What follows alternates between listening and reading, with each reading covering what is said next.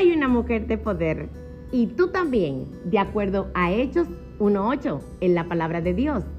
Soy la pastora Moraima Miranda y te invito a un espacio entre nosotras donde estaremos conversando cada día sobre nuestros temores, nuestras inseguridades y cómo podemos vencerla a la luz de la palabra de Dios. Recuerda que tú todo lo puedes en Cristo que te fortalece. Como mujer vamos a poder conversar y entendernos y vamos a poder dar estrategias para que tú te puedas levantar y continuar hacia adelante con Dios delante, porque tú eres alguien, no algo. Eres una mujer de poder, de acuerdo a la palabra que dice, y recibiréis poder.